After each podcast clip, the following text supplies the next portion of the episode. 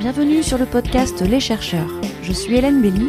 J'interviewe des femmes et des hommes qui se sont penchés à fond sur un thème, une idée, un concept, au point d'y consacrer des années de leur vie, voire leur vie entière.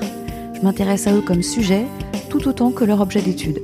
Qu'est-ce qu'ils ont à nous apprendre de plus qu'on ne sait pas? Au fond, écouter et comprendre leur passion, c'est ce qui m'intéresse et je souhaite le partager avec vous.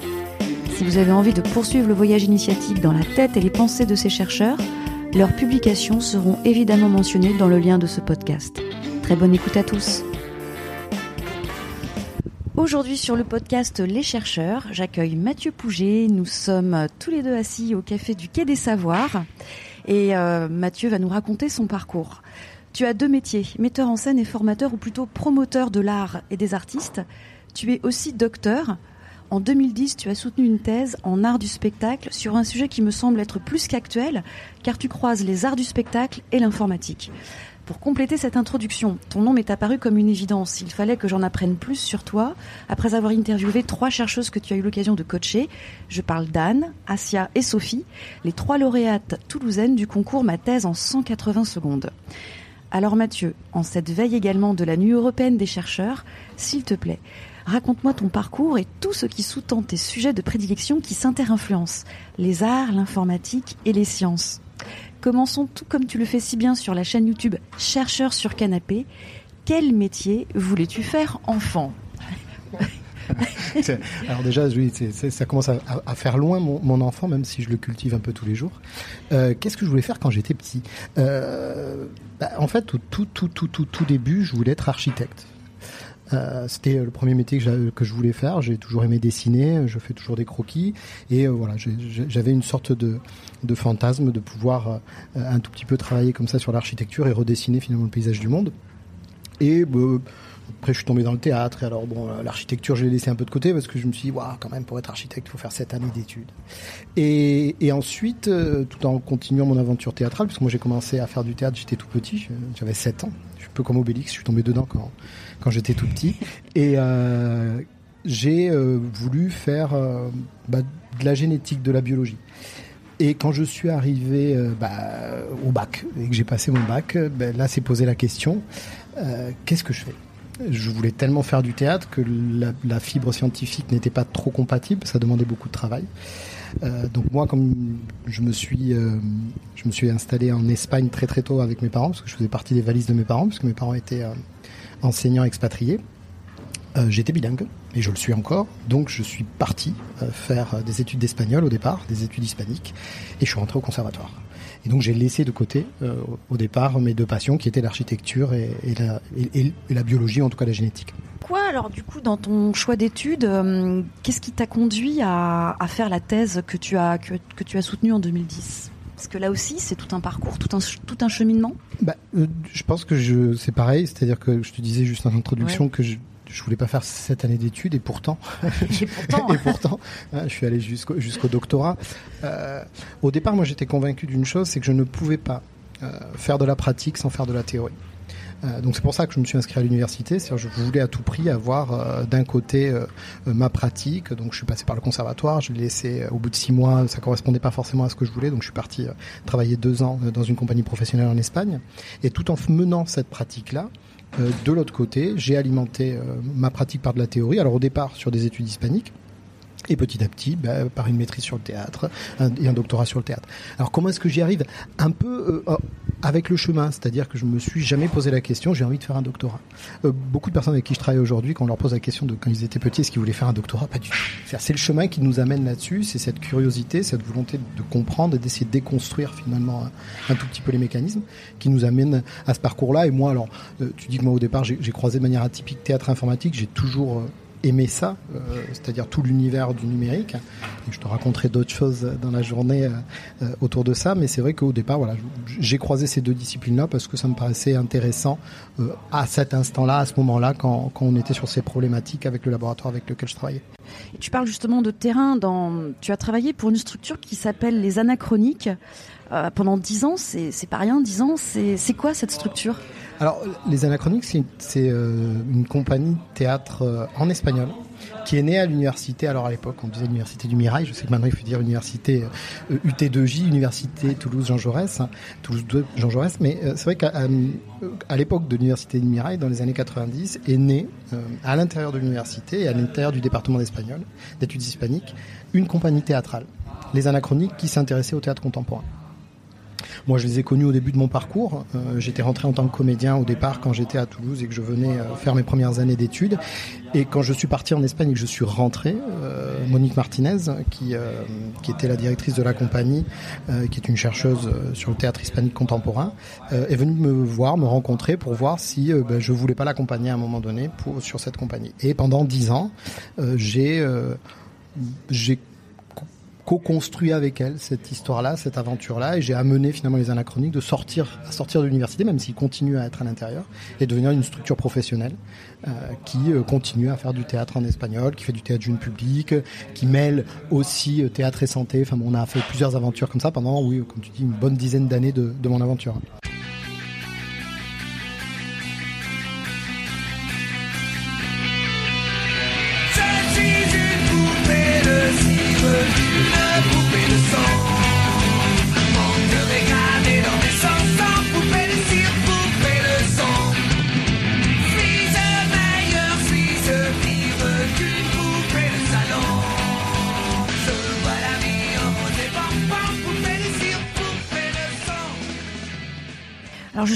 Si on revient à ton titre de thèse, euh, le titre c'est Projet CSN, premier pas vers le cahier de scène numérique.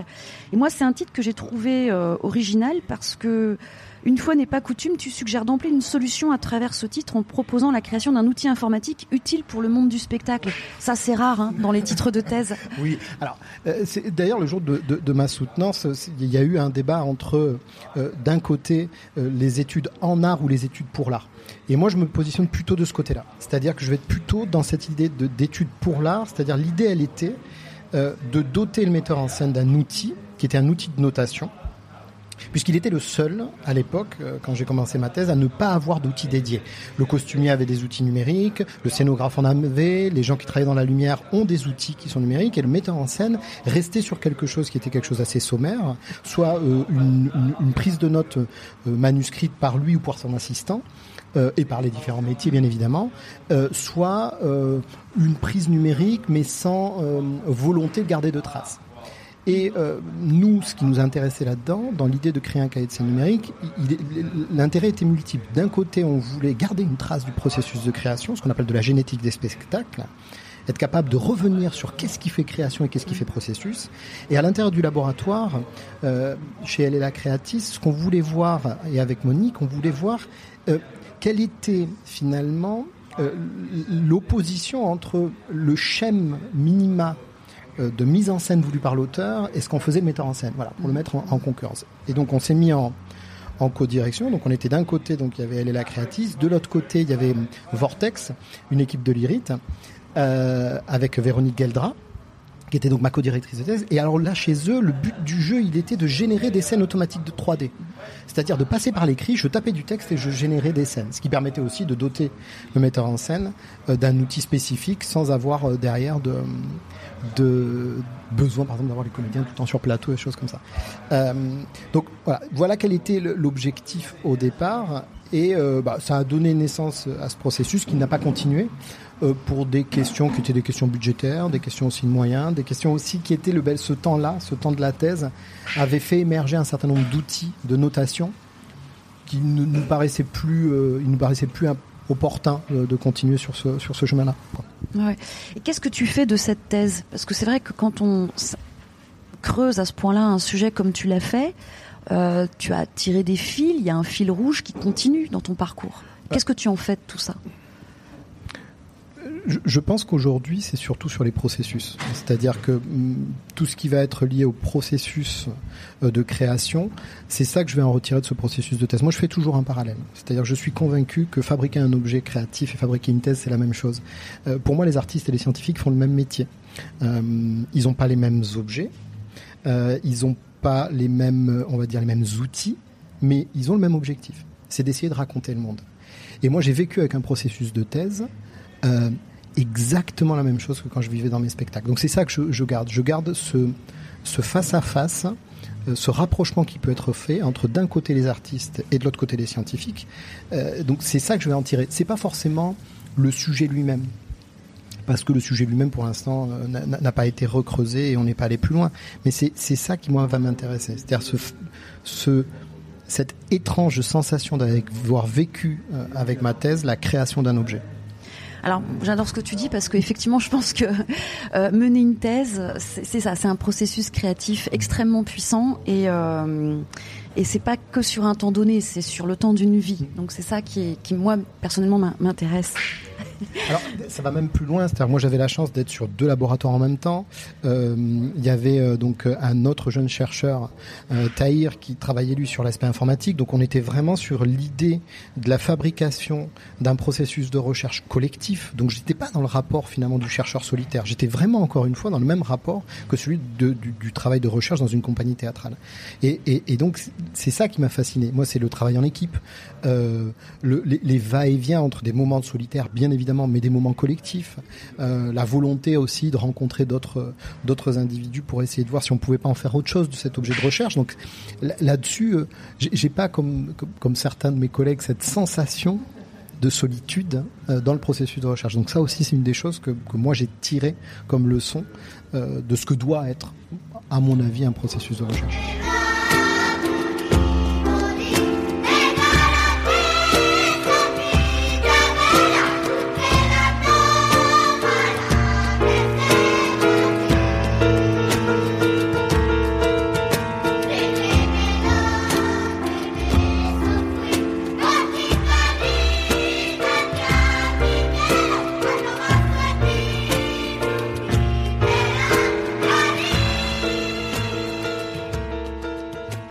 Voilà, finalement, après ta thèse, qu'est-ce qu'il advient de toi? Qu'est-ce que tu fais?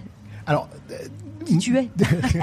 En fait, après ma thèse, il euh, y a un repositionnement euh, d'un point de vue recherche qui se fait euh, sans que je m'en rende compte vraiment.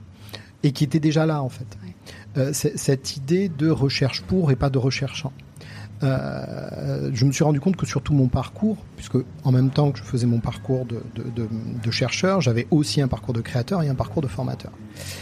Euh, et euh, s'impose à moi sur ces dernières années un concept qui est porté encore hein, là aussi par le laboratoire Alela Creatis à, à, à l'UT2J, euh, qui est l'idée du théâtre appliqué.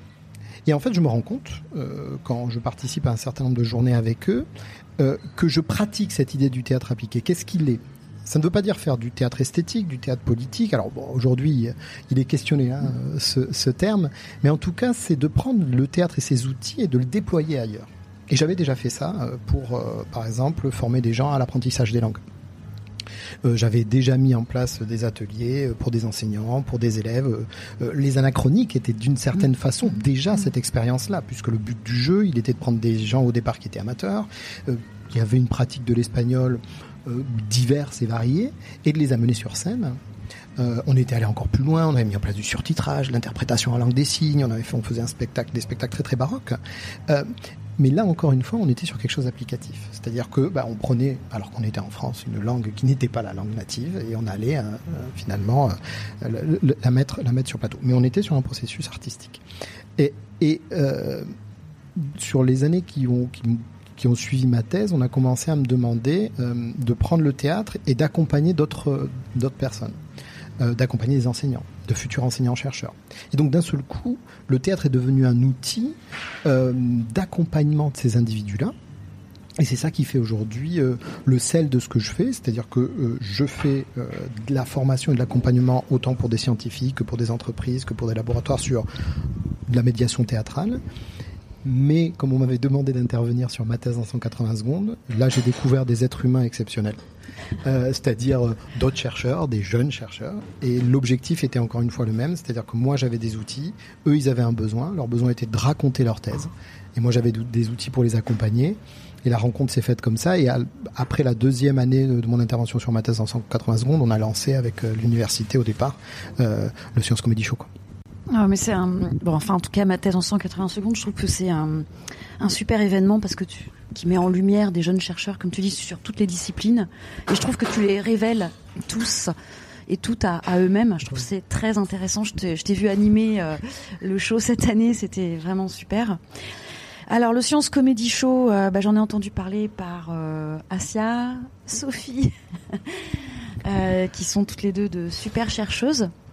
Quelles sont les actualités du Science Comedy Show? Ouf, plein, plein. Plein, plein, Alors c'est vrai qu'on a eu une période qui a été une période un peu de disette, qui était liée un peu à la, à la problématique du Covid, euh, mais on, on s'est laissé le temps. C'est-à-dire qu'on s'est laissé le temps de, de pour pas aller euh, forcément euh, tout azimut un peu partout. Alors on, on continue à avoir bah, les différents espaces de création qu'on a inventés, c'est-à-dire qu'on a toujours notre saison 1 qui est cette histoire un peu de faire du stand-up scientifique, qui s'appelle Histoire de science notre saison 2 qui, entre deux confinements, on a réussi à faire une, résidence à, Saint-Juéry euh, grâce au, musée du Sceau du Tarn, euh, qui s'appelle le Dark Science Show, qui est le côté obscur de la science. Mais ça, on l'a laissé un peu de côté et on développe beaucoup euh, une nouvelle expérience qu'on a menée avec la Nuit des chercheurs il y a deux ans, qui s'appelle les dealers de science. Alors c'est de la street science, en gros de la, science de rue.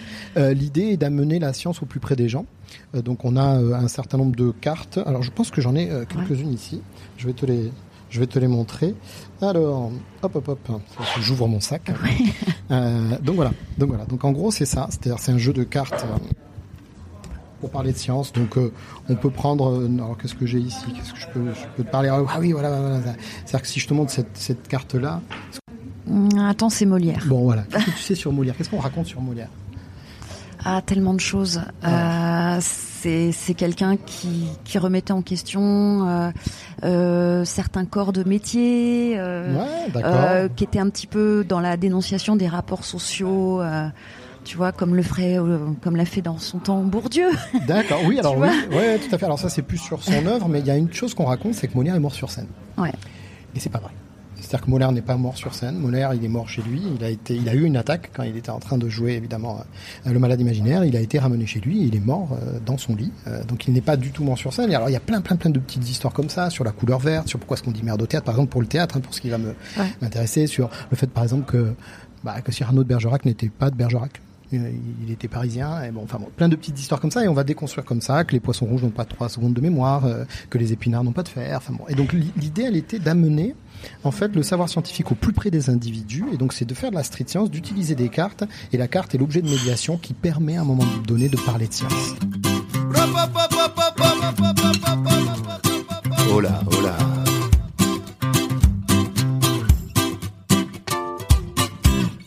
Elle avait des bagues à chaque doigt, des tas de bracelets autour des poignets, et puis elle chantait avec une voix qui cite au Manjola.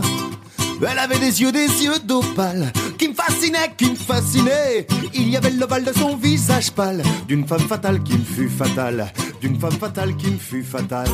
L'idée, euh, quand on était pendant le confinement, on s'est dit, mais comment est-ce qu'on peut continuer à faire notre métier euh, si on peut pas rencontrer les gens? La seule solution, elle était d'amener la même chose dans la poche des gens. Donc on a développé une application euh, numérique Qui va être s'appelle présente- comment Alors qui pour l'instant s'appelle Dealer de science, euh, Ok. tel quel, euh, qui va être présentée donc à Saint-Jury le 19 septembre. Et donc qui est la version euh, numérique. Alors je vais prendre mon téléphone Ouais. euh, en même temps et euh, je vais te montrer. Donc euh, on est donc sur une application qui est voilà la même Ouais, chose, dealer de science. Et donc Mm. pour l'instant on va faire deux choses. C'est-à-dire soit on a des possibilités d'être avec des QR codes en intérieur parce que on n'a pas voulu développer toute la technologie, même si elle existe, euh, de ce qu'on appelle de la géolocalisation indoor, avec des balises. Donc soit je suis à l'intérieur, je scanne un QR code, donc je sors un QR code par exemple, hop, je lui montre en direct. Euh, Est-ce que j'ai mes QR codes là? Ouais, j'ai un petit QR code là. Donc je vais prendre mon QR code, j'ai mon application. Euh, hop, je scanne mon QR code. Alors, Est-ce qu'il me le prend? Hop, et tout de suite, Ouais, ça me tombe donne sur une carte, carte. sur une Ouais. carte qui me pose une question Ouais. et je vais pouvoir directement activer une petite vidéo qui a été vue. Donc ça c'est pour le musée du Sceau du Tarn qui a été filmée in situ Ah, et qui va raconter une information. Ah, c'est génial. Et euh, à la suite de cette vidéo, euh, je vais euh, garder mon stock. C'est-à-dire que je vais avoir des cartes sur mon Ah, application. super, ouais. ouais. Et il y en a une deuxième version qui est une version géolocalisée. On a planqué à Toulouse une dizaine de vidéos dans Toulouse. Ah, c'est génial. Euh, donc les gens ils vont pouvoir se balader Ah. et aller chercher comme ça du savoir, collectionner du savoir. Et on a voulu euh, pousser un peu le côté euh, le côté provoque avec cette idée de dealer de science, c'est-à-dire avec tout le vocabulaire qui va avec Ouais. euh, autour autour de ça. Donc ça, ça va être nos actualités, on va dire pendant le mois de septembre. On va partir à Perpignan le 25 septembre, juste après la nuit des chercheurs le 24, parce que le 24 on va présenter aussi l'application ici, on va faire faire le jeu euh, aux Toulousains euh, qui voudront bien le faire et on va être dans les dans les espaces euh, finalement des allées pour pour faire bah, nos interventions avec nos cartes. Le 25 on part à Perpignan, faire des interventions dans les quartiers prioritaires en relation avec la mairie de Perpignan et la préfecture. Euh, de Perpignan. Euh, quoi d'autre? Parce que c'est quand même beaucoup, beaucoup de choses qu'on va faire. Ensuite, va arriver la, fête de la science, et là, on va se retrouver partout en Occitanie. Avec euh, Science Animation, on devrait normalement faire une trentaine d'interventions pour les 30 ans de la fête de la science, dans 30 établissements de toute Occitanie. On va partir dans le Maine, à Sablé-sur-Sarthe et, et au Mans, montrer notre travail. Voilà, et on finira, je pense, tout ce parcours euh, euh, par une intervention euh, scientifique euh, dans le hum, Science and You qui se déroule à Metz. À Metz, je vais me faire taper sur les doigts par Eva, à Metz, pour, pour présenter ben, notre travail d'un point de vue scientifique, c'est-à-dire est-ce que on ne pourrait pas créer un concept qui serait le théâtre scientifique ou le théâtre appliqué aux sciences pour essayer de comprendre la spécificité finalement du Science Comedy Show dans la possibilité d'accompagner les chercheurs à l'éloquence, au pitch, à raconter des choses, parce que le théâtre a des outils que des fois Mhm. les chercheurs n'ont pas. Est-ce que finalement euh, on peut pas aussi euh, voir qu'est-ce que ça veut dire écrire, qu'est-ce que ça veut dire présenter, c'est-à-dire qu'est-ce que le théâtre peut apporter finalement à la médiation scientifique? Et est-ce que d'une certaine façon la compagnie théâtrale n'est pas un, laboratoire expérimental où on peut croiser toutes les sciences, ce qui est le cas finalement du Science Comedy Show. Parce qu'aujourd'hui, on est une vingtaine d'individus, on a toutes les disciplines diverses et confondues, on a des comédiens, mais on a aussi des magiciens, on a des circassiens, on a des musiciens, mais derrière, on a des mathématiciens, des physiciens, des chimistes, des, euh, euh, des, logisticiens, des historiens, des philosophes, des théâtres. Voilà, on est une vingtaine d'individus actuellement, euh, répartis un peu partout en France. Des sociologues? Des anthropologues Alors, euh, pas encore dans l'équipe. Euh, dans dans l'équipe qui travaillait sur de l'histoire, il y avait un peu euh, de, de- de personnes comme ça, parce que euh, euh, des gens qui avaient cette volonté d'aller vers la socio et qui, dans leur sujet, l'utilisaient un tout petit peu. Pour l'instant, euh, tout n'est pas encore arrêté, donc les gens rentrent au fur et à mesure. C'est vrai qu'il y a beaucoup plus de sciences dites, on va dire sciences d'ingénierie, sciences dures, que sciences humaines, mais elles sont là aussi, donc. euh, après le groupe il est jamais fermé donc ça, ça vient ça dépend Oui, ça dépend des rencontres en fait C'est Euh, ça, ouais. Pour le moment, c'est ça. on, on sent que ça dépend de, de vos rencontres, mais c'est juste, euh, petit aparté, les sciences humaines sont souvent sous-représentées. Je sais pas à quoi ça tient. Alors Mais- moi je suis un fervent défenseur Ouais. des sciences humaines, mais alors euh, au départ même même dans nos formations, par exemple quand on est sur ma thèse en 180 secondes, Oui. on se rend compte que par exemple les sciences humaines sont, sont moins présentes. Je sais pas, je j'arrive pas à comprendre qu'est-ce qui fait qu'ils ne veulent pas venir là-dessus. Alors est-ce que c'est que l'exercice leur paraît un peu trop euh, galvaudé? Peut-être, peut-être qu'ils trouvent que c'est un peu surfait. Euh, moi je trouve que c'est dommage parce que, enfin, voilà, tu, tu parles d'un certain nombre de, de personnes que tu as croisées. Ils ont des profils un peu atypiques. Ce Oui. sont d'ailleurs certains euh, des, des- historiens ou des sociologues Oui. pour la dernière. Oui, oui, oui, tout à fait. Euh, c'est- dommage parce que finalement, euh, on est tous là pour faire la même chose. Essayer de raconter le monde, donc si on pouvait le raconter aux autres, ce serait quand même génial. Et, ce qui peut être très très intéressant avec avec les, sciences dites humaines, ou en tout cas ces ces sciences-là, c'est juste ben, qu'ils vont avoir des clés d'écriture ou en tout cas de raconter qui sont complètement différentes euh, de celles des autres sciences entre guillemets.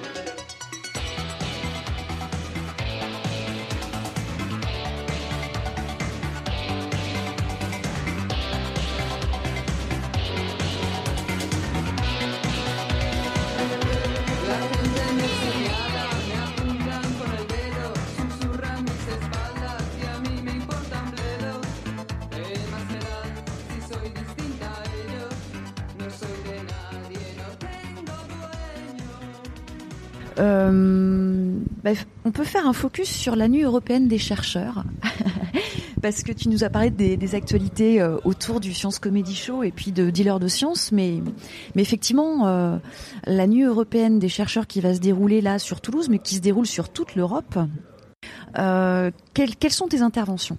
Alors nous, en fait, si, si, on doit revenir sur la genèse, en fait, de comment est-ce qu'on arrive à faire le Science Comedy Show, tout part un peu de la nuit. Euh, avec les anachroniques, en 2011, euh, on avait déjà croisé Théâtre et Sciences. C'est-à-dire qu'on nous avait demandé, euh, sous un chapiteau, toute une nuit entière, d'accompagner des chercheurs. On avait monté un, un, décor, on avait monté des tréteaux et on, et on avait fait des interventions euh, toute la nuit, non-stop. Pourquoi la nuit, Mathieu? Alors pourquoi la nuit Alors ça, c'est Pourquoi pas le jour? Ça, je sais. Alors moi, je pourrais pas te répondre parce que je suis pas forcément le grand expert de la nuit des chercheurs. Il faudrait peut-être aller poser la question à Hélène Pierre ici à l'université, à l'université fédérale. Mais je, je pense que c'est aussi pour avoir le plus de public possible. Euh, et parce que euh, bah, peut-être que pour éveiller notre curiosité, la nuit est peut-être un moment un peu plus propice. Euh, c'est peut-être pour raconter. Pour raconter, on peut, on peut, on peut questionner les formes. Et je pense qu'il y avait cette idée aussi de, de, ouais, de faire venir plus de public et d'avoir un moment un peu plus festif. Euh, c'est-à-dire qu'on est un peu hors, euh, hors temps. Et pourquoi le vendredi? Ben Parce que le, lundi, le samedi, on peut se reposer. Exactement. Bon, et puis moi j'aime bien dans le titre euh, l'orthographe inclusive qui inclut mm. les chercheurs et les chercheuses. j'aime beaucoup ce titre. Peut-être pour conclure cette interview, quels sont tes projets futurs? Alors, tu en as déjà évoqué pas mal, mais Là, tu évoquais ceux qui t'amènent à sillonner notre territoire national pour euh, dealer la science. Euh, par la suite, non, mais continuer avec cette aventure-là, essayer de structurer de plus en plus le Science Comedy Show, en faire un, vrai outil finalement de, de, réflexion sur ce que c'est que raconter les sciences aujourd'hui.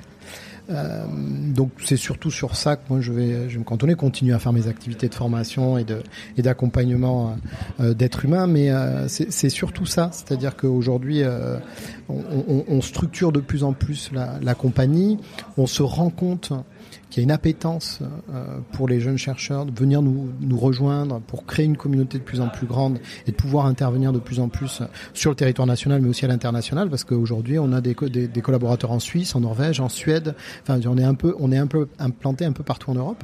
Et euh, donc oui ça va être ça va être surtout ça euh, et, d'essayer de voir bah, qu'est-ce qu'on peut qu'est-ce qu'on peut encore faire avec le théâtre et les sciences c'est un peu ça l'idée de, la suite.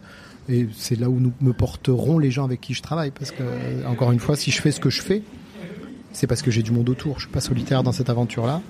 Euh, heureusement qu'ils sont tous là. Et euh, alors, je vais peut-être, si tu veux, je vais pour que pour conclure peut-être, je vais juste te citer tous les noms de, des personnes qui aujourd'hui euh, font partie de cette aventure, parce que tu, tu parlais, tu parlais d'Eva, de Sophie, tu parlais de bah, Dacia. Dacia, ouais. Mais euh, juste parce que je, de tête, je pense que je, je, je serais très très mauvais et je vais tous les oublier.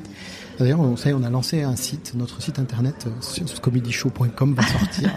Donc, euh, euh, Et vous avez une chaîne sur Twitch? Oui, on a ah lancé une chaîne Twitch. Enfin, il y a tellement d'actualités, donc on retrouvera tout ça sur le sur le site sur le site internet. Mais c'est vrai que tu vois, il y a Asia, il y a Adrien, il y a Agatha, il y a Andrea, il y a Clément, il y a Dorita, il y a Elisabeth, il y a Eva, il y a Erwan, il y a Florian, il y a Florian, il y a Guillaume, il y a Héloïse, il y a Irène, il y a Jonathan, il y a Lucille, il y a Lorraine, il y a Mathieu, il y a Morgane, il y a Maxime, il y a Mathieu, il y a Quentin. Il y a Quentin, il y a Raphaël, il y a Sébastien et il y a Sophie. Voilà, on est aujourd'hui une vingtaine d'individus sur cette aventure-là. Et moi, si eux, ils n'étaient pas là, moi, je ne serais pas là. Qui ont simplement envie de raconter le monde différemment, parce que c'est un peu ça. Euh, c'est un peu la définition que nous, on a mis en place au niveau de, du chercheur, parce que c'est une des façons qu'on a de, de commencer nos spectacles on part du principe que la définition du Larousse nous va pas. Parce que le chercheur, c'est personne qui cherche. Et avec ça, tu es un peu dans la merde pour essayer de comprendre c'est quoi ce métier. Ouais.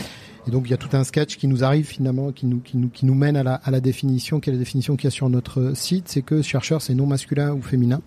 Personne qui, par son travail, essaye de raconter le monde autrement. Ouais. Et je pense que c'est peut-être la meilleure définition de ce qu'on fait. Et c'est la meilleure conclusion pour le podcast, justement, Les chercheurs qui s'intéressent aux chercheurs et aux chercheuses qui réfléchissent, pensent, bah, notre monde actuel. Bah, merci en tout cas Mathieu pour cette intervention dans un très joli endroit qui est le Café du Quai des Savoirs sur Toulouse. Merci à toi. Merci.